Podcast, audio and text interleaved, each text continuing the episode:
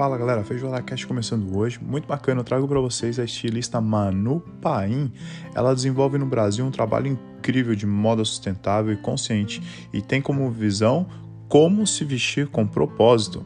Ela é proprietária da moda Paim. Essa é a Manu falando sobre seu passado, presente e futuro. Fala galera, voltamos agora com a Manu Paim essa super estilista tem um trabalho incrível aí desenvolvendo em São Paulo, né, com as roupas sustentáveis. Manu, tudo bem? Como é que você tá? Tudo bem, muito obrigada. Eu tô ótimo. Eu quero te agradecer pelo convite desse podcast. Fiquei muito feliz. Eu sempre fico super feliz de falar sobre sustentabilidade, sobre moda sustentável. É, Quero muito levar mais consciência para as pessoas. Que legal. Cheguei em você. E a Amazônia também, é, né? Cheguei em você através da gastronomia, né? É, devido a Adriana Pino, me indicou você, e assim que ela falou, eu fui ver o seu trabalho mais a fundo, fiquei apaixonado porque você faz os aventais, né? As roupas de chefe com. É, com, com produtos sustentáveis, e você tem toda uma história por trás, eu queria muito entender a história da tua empresa, a tua história também, mas eu acho legal começar das memórias, né? Como é que você partiu para essa? Da onde você. Eu sei que você foi para a França, trabalhou na Dior, mas o início da Manu Paim, é, onde que surgiu essa ideia? Você, você, você sempre teve vontade, né? Conta um pouquinho para a gente do início da carreira, o início da sua história. Claro, conto sim. Então, na verdade, eu sempre gostei de moda, né? É, quando eu era pequenininha, eu já eu tinha uma vizinha que costurava roupa.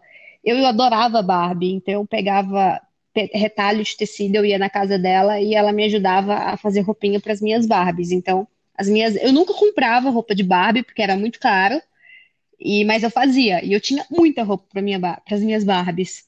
Eu sempre gostei muito de moda e meu pai, os meus pais, né, eles, eles têm uma livraria no Acre, uma das primeiras livrarias do Acre. Então, eu cresci dentro de uma livraria e eu sempre pegava os livros que tinha, fazia aqueles recortes de roupinha para colocar nos bonecos. Eu amava fazer isso.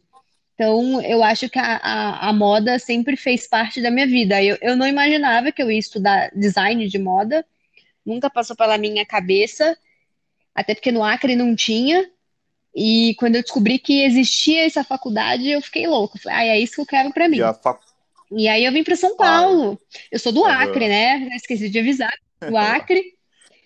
E eu vim para São Paulo com 19 anos. Eu ia fazer 19 e você anos. Você já veio para a faculdade é... já? Foi esse o motivo da, da vinda? Eu já vim fazer, é, eu vim para fazer faculdade, aí eu nunca mais voltei. Eu vim para fazer faculdade me formei em design de moda.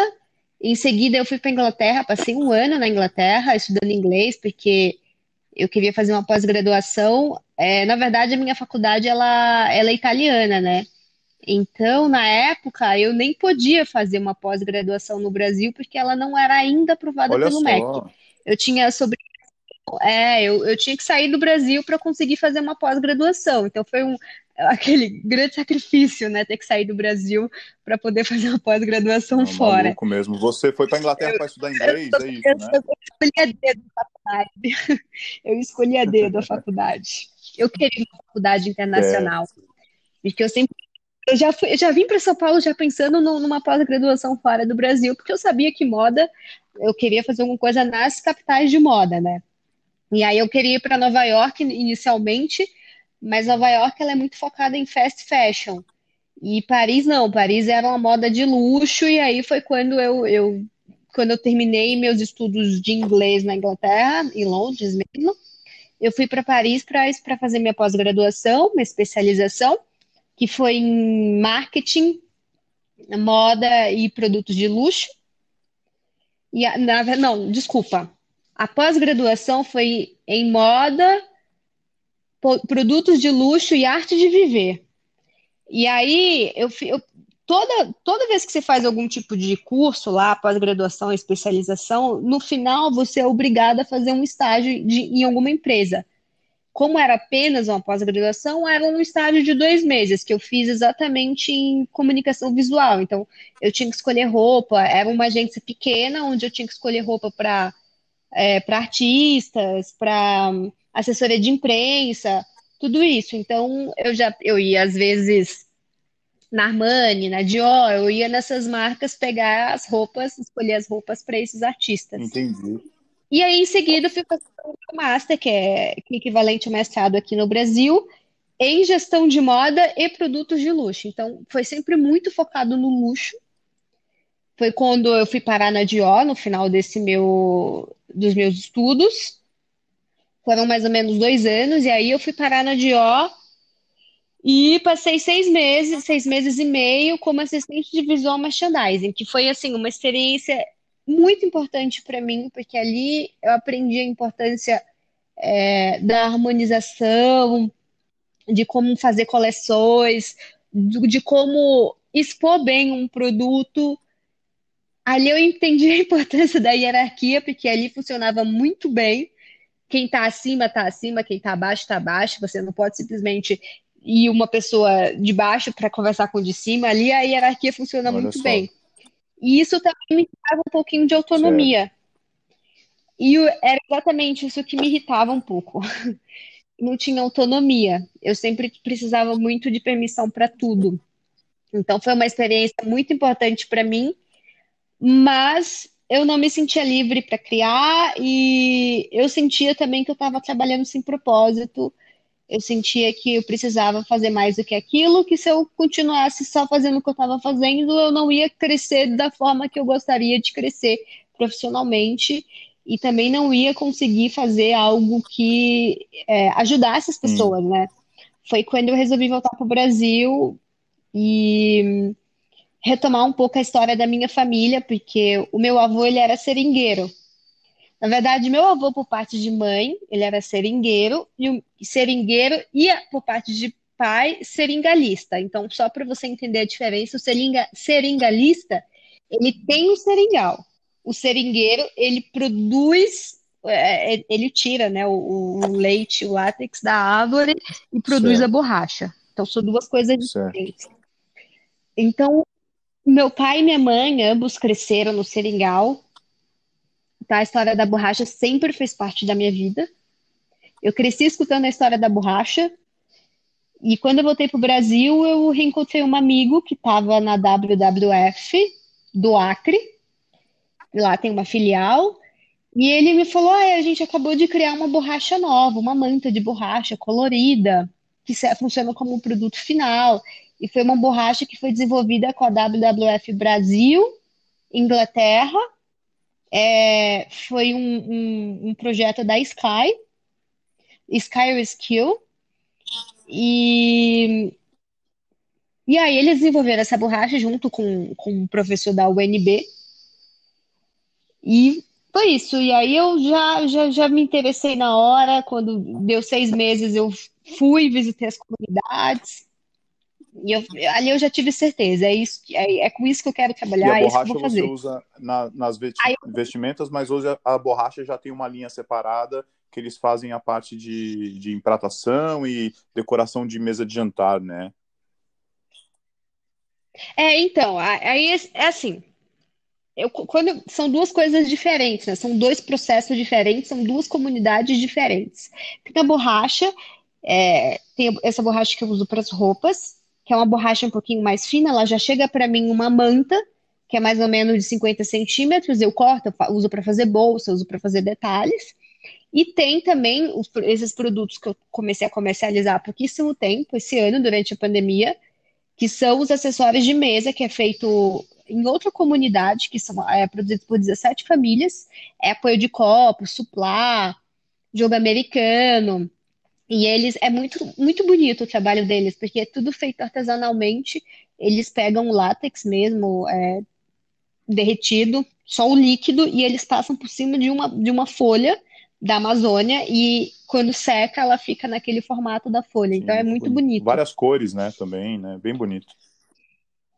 Sim, é bem colorido, é bem colorido. E foi assim eu acabei indo parar na.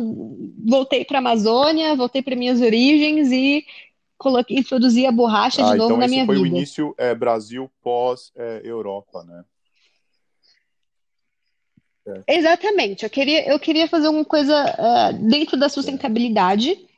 E a borracha é um produto sustentável pelo fato de que, a partir do momento que você dá uma renda para essas comunidades, essas comunidades elas moram dentro da floresta amazônica. Não é tipo, vou pegar um barquinho. Não, eu tenho que chegar em Rio Branco. São mais seis horas de carro para você chegar em Feijó, que é uma cidade pequenininha.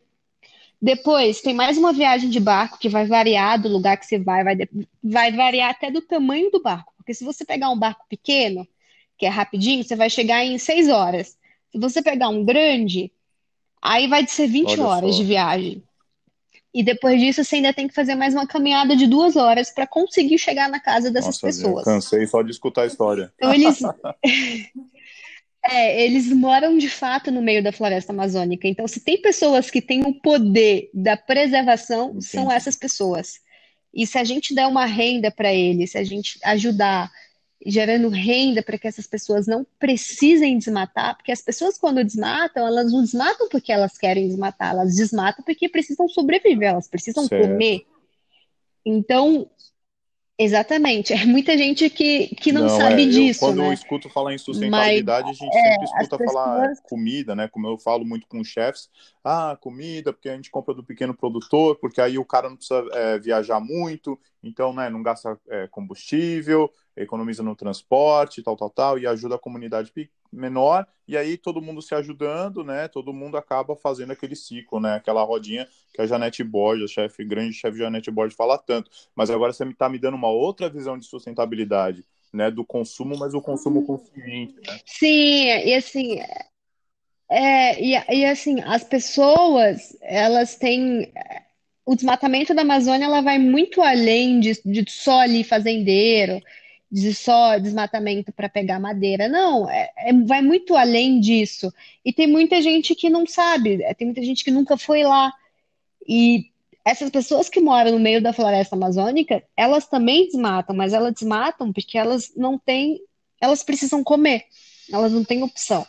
Às vezes elas precisam desmatar para plantar, a- elas desmatam para criação de gado porque elas acreditam que isso pode dar mais dinheiro para elas, nem sempre dá. Então elas, elas desmatam porque elas precisam de dinheiro. E esse trabalho da borracha é muito importante exatamente por causa disso, porque a partir do momento que a gente dá uma renda para essas pessoas poderem sobreviver disso, elas não vão desmatar. E a Amazônia é o único lugar do mundo que existe seringueira nativa. Ou seja, quando eu digo nativa, são seringueiras que não foram plantadas, elas já existem, elas já estavam lá. Então, a ideia é que elas continuem lá.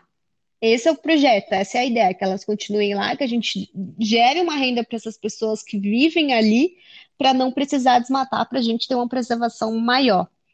E aí, é, em cima desse trabalho social que eu, que eu venho desenvolvendo, eu falei, não dá para colocar um, um tecido qualquer com a borracha, porque senão eu vou estar me contradizendo. E, co- e aí eu comecei a pesquisar sobre tecidos reciclados, algodão, de- algodão reciclado, tecido de garrafa PET.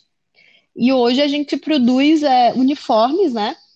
O nosso, o nosso, quem mais compra com a gente, o nosso público-alvo hoje é restaurante e bar.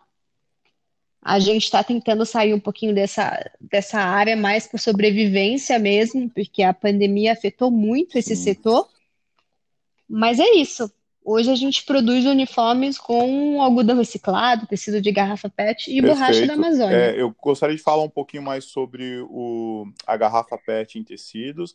E eu gostaria de que você explicasse para a gente a parte de algodão, né?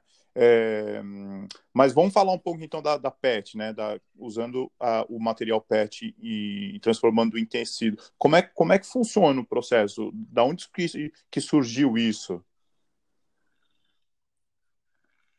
Tá, então vamos lá. Eu vou juntar um pouquinho Ok, os dois ok. em algum momento, tá? O tecido de Certo. garrafa PET, ele é muito legal porque ele também envolve trabalho de cooperativas. Então, as cooperativas coletam garrafas PET e a partir das, com essas garrafas PET, eles vão triturar a garrafa e vão fazer um fio a partir disso. Certo. Com o fio pronto, agora a gente vai pensar no algodão reciclado. O que que é o algodão reciclado? O algodão reciclado são sobras de grandes confecções. Hoje a gente tem uma, uma, grande poluição, tem muita coisa que vai, são mais ou menos 175 mil toneladas de resíduos têxteis que o Brasil é, produz anualmente, e só 20% disso é reciclado pela indústria, tá? Que eu tô falando. Então, o que a gente faz? A gente pega esses retalhos, essas sobras, evita que isso vá para os aterros sanitários e a gente leva isso. A, também envolve um trabalho de cooperativa, porque tem, são pessoas que vão separar os retalhos de cor, cor por, cor. cor. A partir Olha de só. cor por cor. Então, exatamente para a gente não precisar, às vezes precisa, mas são pouquíssimos tecidos que precisam de tingimento, mas a ideia é não precisar. Então a gente pega esses tecidos, a gente vai, quando separa cor por cor, vai desfazer o fio e vai colocar na máquina junto com o fio do PET. Então a gente mistura esses dois para ter, a partir disso, um novo tecido. Ele é um tecido normal, você não acha que é um. Você não vê diferença nenhuma. Tem um custo mais alto, obviamente, porque tem todo um trabalho envolvido de cooperativas, de pessoas, manuais. É, não vai água, então é muito legal isso, vai zero água, não precisa de água mais, a única água que foi usada ali naquele tecido foi para produzir o algodão que já já estava lá, foi só do, do que já tem, já foi usado é, para os retalhos mesmo, que já tava, já tinha sido usado. Então, para esse novo fio, a gente não precisa mais de água. Eu, eu, eu, tenho, eu tenho uma perguntinha sobre e o algodão, talvez. Não tem. Um, rapidinho a gente se falou em Pode outro falar. momento, você me falou com relação ao, ao volume de água, né, que é gasto na produção do, do algodão. Você tem esse, você lembra desse número que você me falou? Lembro. Então vamos lá. Para a gente cultivar um quilo de fibra de algodão, a gente precisa de do, 29 mil litros de água. Nossa. Isso quer dizer que, para a gente ter uma noção aqui de camisa, vamos falar de camiseta, de camisa. É, eu até anotei isso para você porque eu sabia que você ia me pedir. Então, você está perguntando de camiseta. É, se a gente for falar de camisa, elas precisam de 2,5 mil litros de água para chegar em uma loja. e normalmente uma a gente. Camisa? Uma camisa? Uma, uma. Nossa Senhora. E aí, assim, a gente usa camisa com calça jeans, correto? Certo. Calça jeans são mais 10 mil litros de água. Olha aí. Imagina que um look que a gente usa são 12,5 mil litros de água. Um look, né? Um look que a gente usa um. comprando a, a roupinha novinha na loja, né? Exatamente. Por isso que é tão importante a gente comprar apenas aquilo que a gente usa. E além disso, a gente tem que pensar também no combustível para essa peça chegar até a gente.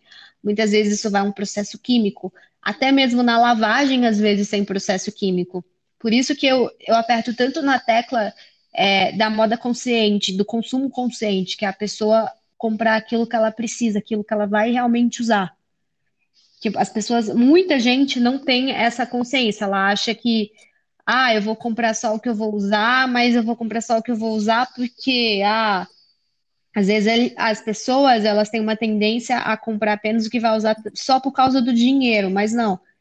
É legal, ok, se é por causa do dinheiro, mas tem todo um processo ali produtivo que, que é legal também você consumir com consciência. Certo. É aí que você lembra, é aí que você levanta aquela bandeira do é, vista-se com propósito, né? Sim, é, é, eu falo muito sobre o Vista-se com propósito, porque eu bato muito também na tecla de que é importante as pessoas se conhecerem. A moda, ela não é simplesmente ir lá comprar uma roupa bonita, comprar tendência. Pelo contrário, eu sempre falo, não comprem tendência, comprem, ah, comprem peças atemporais, que são peças que vai durar, que não são, que nunca saem de moda. E é tão, por isso que é importante você se conhecer, porque quando você se conhece, você já sabe o seu estilo, você já sabe o que gosta, é, você já sabe o que fica bom em você, você vai ser muito mais assertivo na hora de comprar. As pessoas elas têm uma tendência também a, a ver na TV, a ver numa revista, ir lá, eu quero, quero, quero, mas a pessoa que está naquela revista, a pessoa que está na TV, não tem o seu corpo, E a, nem a cor, até a cor muitas vezes é, é, é uma cor que não fica, não, não fica tão bom em você. Tudo isso é importante você se conhecer. O autoconhecimento na moda é muito importante. A maioria das pessoas, elas usam 15% do guarda-roupa. Porque uma parte é peça que está barata, uma parte é peça que precisa consertar, uma parte é peça de que você engordou e emagreceu e não está usando, outra parte é festa e aí você não usa, outra parte é tendência e saiu da moda. Então você usa 15% do seu guarda-roupa porque são peças que realmente estão boas para você no momento, são peças que você gosta e é aquilo. O importante, que esse Vista-se com propósito, eu fiz uma série de 10 episódios que é exatamente para ajudar as pessoas a se conhecerem. Então, uma dica que eu posso dar na hora de, de fazer isso, de de repente organizar o guarda-roupa, é fazer um slide pizza, não um slide, desculpa, um gráfico pizza em forma pizza, e colocar Sim. ali é, o seu dia a dia, por exemplo, é, 70%, pensar na semana, né? 70% da minha semana, o que, que eu faço? Ela é dedicada à minha vida profissional. A minha vida profissional é o quê? É ir para o escritório? Então tá, 70%. É, 15% da minha semana eu faço esporte. Eu faço esporte ontem na academia, então tá bom. Tudo isso você vai colocar. Então, se a pessoa, se no final você tem 70, 70% de vida profissional, isso quer dizer que você tem que ter 70% do seu guarda-roupa baseado em roupas profissionais. Se você 15% é esporte, então você tem que, tem que ter 15% de roupa esporte. Pessoas, elas normalmente têm 50% do guarda-roupa para ir para balada, e aí tem 10% para ir para o trabalho, porque não gosta tanto de comprar roupa profissional, tem 5% do, de roupa para ir na academia, e aí acaba não usando tudo que tem. E aí a gente volta para a parte do comprou, mas não usa, é dinheiro parado, é roupa parada, é, é investimento parado, é, é, água parada, é tudo parado. Olha aí, essa, da, essa parte do gráfico da pizza você falou muito bem. Não, perfeito. Eu tenho também coisas para o trabalho, é, coisas de lazer. Às vezes também, ah, vai sair hoje, putz, não tenho, vou comprar no desespero, né? Compra naquele impulso, né? Talvez por causa do preço ou por causa da, da necessidade de não ter se organizado antes, e aí acaba talvez nunca mais usando a roupa, né? Bom, de qualquer forma, é isso mesmo. É, roupa eu, eu de tenho... festa, a gente faz muito isso com roupa de festa. E não precisa. É. Às vezes, é por isso que a gente tem hoje a opção de alugar roupa para festa, né? Sim, perfeito. Uma perguntinha que eu tenho é você com relação à moda paim, é, como é que tá a moda paim hoje, né? É, como é que funciona? É, claro, hoje na pandemia, né? Complicado falar um pouquinho de, de business, porque está tudo muito parado mas antes do, vamos falar um pouquinho, talvez antes da pandemia, como é, como é que estava, e depois a gente fala do futuro, né? Quais são os seus planos. É, durante a pandemia, realmente, a gente estava já negociando. A gente faz um tempo que eu estou querendo mudar de setor, não ficar só em, setor, em restaurante e bar. E eu estava já negociando com hotéis, com outras empresas, e que não deu certo por conta da pandemia. Então, durante a pandemia, a gente criou máscaras sustentáveis Continuamos na linha do algodão reciclado, tecido de garrafa PET, algodão orgânico, mas ele vai em média 80% a menos de água do que em um algodão tradicional. E alguns dos algodões, eles já nascem coloridos. Então, Olha essa é uma grande vantagem. É, a gente não precisa hoje de, de pintar, né? De, da, da pigmentação. Porque a pigmentação, às vezes, ela é química. E hoje a gente Olha. tem um algodão que já nasce colorido. Então isso é muito legal. Muito legal, muito legal. E, é. e o algodão colorido está é, tá disponível para, né, para produção? Você tem acesso a esse produto também? Ou é uma coisa muito mais sofisticada e de difícil produção, difícil acesso? Ele é mais difícil de conseguir, com certeza. Agora Sim. a gente está com algodão orgânico é, eu estou recebendo alguns, pouquinho. Eu fiz uma peça para mim esse mês com um algodão orgânico para testar. É, e tá vindo até para camisa mesmo, porque até então eu só recebia algodão orgânico para em malha, que é para camiseta. E eu estava comprando com pigmentação natural. Mas a pigmentação natural, é, por mais que eu prefira por ser uma coisa natural, ela também tem o, tem o, o problema que a gente vai lavando, ela vai saindo ao com o tempo. Então, para algumas, como eu produzo uniforme, eu tive que manter um pouquinho ali o algodão orgânico com a pigmentação normal, tradicional. Porque é muito, a gente lava muito, né? Então, sim, não adianta querer ser sustentável em tu, ser sustentável na produção, mas aí depois não vai ser sustentável no dia a dia da pessoa, porque ela vai ela vai ter que lavar, aquilo vai começar a sair, a pessoa vai ter que comprar uma peça rapidamente comigo novamente. Então, isso Sim. também não é sustentável. A gente tem que fazer peças para a pessoa poder usar mais tempo. E o futuro da, da Paim, é, você pensa em se dedicar não só em restaurantes, né, mas uma forma da indústria é, como todo e, e sempre na parte de, de uniformização de uniformes? Bom, o, o futuro da Paim, eu acredito que assim, se a gente for falar um pouquinho de sustentabilidade, a sustentabilidade ela está se tornando uma coisa necessária. Eu não digo mais nem é, obriga... É, já está se tornando uma coisa quase obrigatória, né? Porque as empresas vão sim precisar começar a adotar projetos mais sustentáveis. Então, eu, eu acredito que, por, mesmo que a gente tenha tido uma queda nas vendas com a pandemia, mesmo a gente teve, produziu máscara que teve a gente pelo menos conseguiu manter, manter a produção, né? Girando ali a produção. É... Eu pretendo sim continuar produzindo uniformes, mas eu quero expandir um pouquinho. Quando eu digo expandir, é fazer parceria com outras empresas. Paim, com outras empresas que é, queiram. Empresas que hoje não são sustentáveis, para que a gente tente introduzir a sustentabilidade nessas empresas de pou... aos poucos. Então, quando eu digo parceria, Paim versus tal marca, eu já estou negociando com uma, vamos ver no que vai dar. Quando der certo, eu falo o nome. Mas, mas eu quero voltar um pouquinho e mais um pouquinho. Eu comecei com moda casual, né? Acho que eu não cheguei a comentar isso, mas a moda casual, por ter um custo muito alto, eu acabar, acabei não, não, eu não conseguia sobreviver. Foi assim que eu fui parar nos uniformes.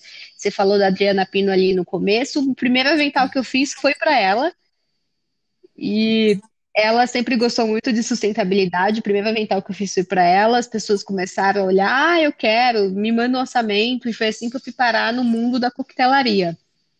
Certo. Eu quero quero continuar, até porque a gente consegue produzir uma quantidade um pouquinho maior do que vendendo peça por peça, mas eu quero também voltar um pouquinho para moda casual, porque eu acho que na moda casual a gente consegue arriscar um pouquinho mais e levar um pouquinho também de moda consciente para casa das pessoas, não só para os restaurantes ou para as empresas, né?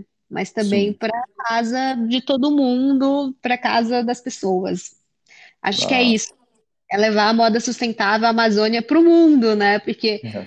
quero muito começar. A gente já começou a exportar, né? A gente vendeu para um restaurante em Paris, vendeu para um restaurante em Milão, vendeu para um bar em Bergen. E eu quero continuar exportando, levar a Amazônia para o mundo, levar o que a gente tem aqui de melhor do Brasil para o mundo. Com certeza, com certeza as empresas que, né, que, que se preocupam e que tenha uma parte de desenvolvimento, é, parte de marketing, que foca o, o futuro, que está um pouquinho além do, do tempo atual, com certeza né, sempre busca é, integração é, marcas como, como você, mesmo porque né, você tem essa vida saudável. Vamos falar um pouquinho da tua vida pessoal. Eu sei que você anda muito de bike, né? É, eu acho que ter uma vida equilibrada é muito importante. Esporte é muito importante, né? Eu sempre fiz, sempre gostei de esporte, sempre, sempre, sempre. A bicicleta entrou na minha vida há um ano e meio. Foi no início de 2019, eu, eu fiquei sem academia durante duas semanas. E assim, ó, na academia eu fazia boxe, eu fazia musculação e eu fazia pilates. Eu já fazia tudo isso. Certo. E aí eu falei, putz, eu tô eu vou fazer pilates porque o boxe me deixava muito agitada, né? Eu falei, eu preciso de uma coisa mais calma. Então ali eu já estava buscando o meu equilíbrio, né? Uma coisa mais agitada e uma coisa mais calma. E aí eu fiquei sem academia, porque as academias aqui fecham no, do Natal pro ano novo, né? Eu fiquei duas semanas sem academia, eu falei, o que, que eu vou fazer agora, né? Aí eu peguei, comecei a pegar aquelas bicicletinhas do Itaú, eu peguei aquelas bicicletinhas do Itaú e fui pedalar. Eu ia da minha casa até o parque, eu pedalava, pedalava um pouquinho, 15 quilômetros por dia. E aí eu comecei a gostar da brincadeira. Eu comprei uma bicicleta melhor, eu comecei a pedalar de verdade, eu começava, comecei nos 30, 40, 50. Hoje, acho que o máximo que eu pedalei foi 100, 100 km. Mas eu já fui de São Paulo para o interior de bicicleta e já peguei uma bicicleta melhor também. Então, a bicicleta hoje é o meu esporte. Eu, pedalo pelo menos umas quatro vezes por semana. Eu acho que é o meu esporte principal hoje. Já vi Agora eu tô mais na É, eu já. eu acho que eu não sabia que ciclismo era um esporte tão caro, mas é, viu? Porque você tem que é. fazer investimento forte ali. Você também pedala, né? Eu, eu pedalava muito, agora eu ando meio parado, porque a gente mudou de cidade e tal, e a história do lockdown, né? Aqui as coisas né, ficaram bem devagar. E eu, mas eu tenho, tenho a bicicleta, já cheguei a ter três, três, quatro bicicletas, agora eu tô só com uma só, é, pretendo voltar. E agora que tá chegando o verão, aqui é muito frio, né? Aqui a temperatura é bem parecida com Curitiba, mas assim que o sol começar a bater de novo, eu tô em cima da bike. É, muito, eu acho, é, eu queria perguntar isso para você, porque é, eu queria né, entender como a parte da sustentabilidade envolve a tua vida de uma forma que é como todo, né? É, eu me esforço. Eu vou falar que ser sustentável é, não é não é tão fácil no nosso dia a dia. A gente tem muito plástico, a gente tem muito tudo, né? Às vezes eu também, e olha que eu trabalho com sustentabilidade, às vezes eu esqueço de lavar minha eco bag no supermercado. Então, eu sei que no dia a dia é que para mim já está se tornando uma coisa mais normal. Mas para algumas pessoas, acho que para começar, começa com lixo. É que o lixo já veio de, da minha casa. Meus pais sempre fizeram a separação do lixo. Meu pai me fazia lavar o, o copinho do iogurte toda vez para jogar ali no lixo. Então isso já vem da minha casa. Sim. Eu já, eu já, já veio dali, né? Então, o meu pai, assim, a gente na minha casa não joga comida fora, a gente vai juntando tudo no freezer para dar para os bichinhos no sítio. Então, eu já tinha, já tenho esses hábitos que são mais sustentáveis e veio da minha casa. E aí chega, a gente pode até, é, se você permitir, claro, falar um pouquinho claro. também só é, sobre sustentabilidade e ser consciente, porque sustentabilidade ele está muito ligado à cadeia, à, à, à forma que as marcas produzem. E consciência é quando a gente vai lá e é consciente na hora de comprar alguma coisa, na hora de fazer alguma coisa. Então, eu acho que a gente pode falar até de ter uma vida mais consciente, né? Sustentabilidade ele está muito ligado na parte de produção, tanto, tanto no consumo, né, quanto na produção, né? Exatamente. Você, é... E, e aí você está falando, se a gente falando de bicicleta, eu não tenho carro, né, em São Paulo. Porque, bom, achei que, como a gente tem Uber, tem tudo hoje em dia, eu achei que não valia a pena ter carro. O que eu, o que eu posso fazer de bicicleta eu faço, eu pedalo bastante, é, e o esporte, já que a gente está falando de equilíbrio, foi uma coisa que me ajudou também a, a atingir uma das minhas metas, que era acordar às seis da manhã, porque eu sempre fui muito dominhoca. Olha só, o esporte ajuda, né? E o esporte, eu falei assim, não, eu vou acordar cedo para fazer esporte todo dia. E eu só começo meu dia quando eu faço esporte. Então eu faço esporte todos os dias, quando não é bicicleta é musculação, e eu acordo cedo pensando no meu esporte eu preciso estar pronta, falo 8, 9 da manhã, eu tenho que estar começando o meu dia. Então, eu já tenho que ter feito esporte, já tenho que ter feito tudo. E eu medito também, procuro meditar todos os dias. E eu acho que isso tem me ajudado a ser uma pessoa menos ansiosa. E porque sustentabilidade é ser, é ser sustentável na sua vida como um todo, né? Tanto no consumo quanto na, né, no seu no bem-estar, no viver, no bem-estar é, se ligar com a natureza, né? Tá conectado à natureza, conectado com as pessoas. E aí você mesmo dando o exemplo, né? Que eu queria tanto que você falasse, é, estar conectado com aquilo que você é, veste, né? Naquilo que você acredita. Muito legal, muito e legal, mano. E se você, é assim, só uma última dica que eu vou dar é claro. procurar comprar também de pequenos produtores, porque às vezes a gente fala, ah, a gente está tão acostumada a querer tudo mais barato, E quando um, uma lojinha que está do lado da nossa casa fecha, a gente fala, nossa, que pena que fechou uma livraria. Hoje a gente tem poucas livrarias, né? E eu sei que elas estão fechando por causa da internet. Então, assim, se, se, se alguém tiver oportunidade, compra, apoia o pequeno produtor, apoia a lojinha que tem do lado da sua casa, porque eles precisam mais do que essas grandes empresas da internet. Isso também é ser sustentável, isso também é ser consciente. Você está ajudando o pequeno. E ajudar o pequeno é muito importante para a economia do, do Brasil e do mundo, né? O consumo local, né? É, só queria te agradecer, Manu. Queria muito ter falado com você para realmente entender o ponto de vista da sustentabilidade fora né, um, um, pouco fora da gastronomia, mas ao lado da gastronomia, né, porque você é, tem como principais clientes é, os restaurantes, bares, e hoje buscando hotéis, né, indústrias talvez, é, mas fica aqui meu agradecimento, tem vários chefes que escutam um podcast, né, e acho muito bom abrir os olhos abrir os olhos para o lado e ver o que está acontecendo e entender de alguém que estudou, né, e sabe do que está falando com relação, com relação é, sustentabilidade e meio ambiente. Só queria te agradecer, muito obrigado. Foi uma querida aí comigo. Imagina que agradeço pelo convite, eu espero ter ajudado, eu espero que as pessoas a partir de hoje tenham pelo menos uma coisinha mais consciente no seu dia a dia. Adote pelo menos uma, uma das dicas que eu dei, só uma já vou ficar feliz. Se todo mundo fizer um pouquinho pelo mundo, já já vai estar tá maravilhoso. Eu acho que junto a gente chega lá. É então, muito aí. obrigada pelo convite. Eu espero ter ajudado. Claro, com certeza ajudou. Eu não vou me esquecer da parte do gráfico, da pizza, do armário. Nossa, o gráfico é, é, genial, né? Eu vou, eu vou falar para os amigos, falar, meu, você está errado, cara. Eu vou te contar uma história aqui. Então, a porcentagem, né, muito boa. É bem inteligente, né? Faz pensar, faz pensar. Muito legal. É genial, né? Eu aprendi isso nos meus cursos de consultoria de imagem. Olha só, perfeito. Então tá, mano, obrigado, viu? Uma boa noite para você, ficar com Deus. Obrigado pela sua conversa. Obrigada, Espero bom fazer dia um próximo você, aí, né? pós-pandemia, a gente já marca um outro e vê onde que a Manu Paim tá indo. Vamos, vamos sim, vamos sim, combinado, fechado. Então, tá Obrigado, uma boa noite para você, Obrigada, ficar com Deus. Bom dia você, tchau, tchau.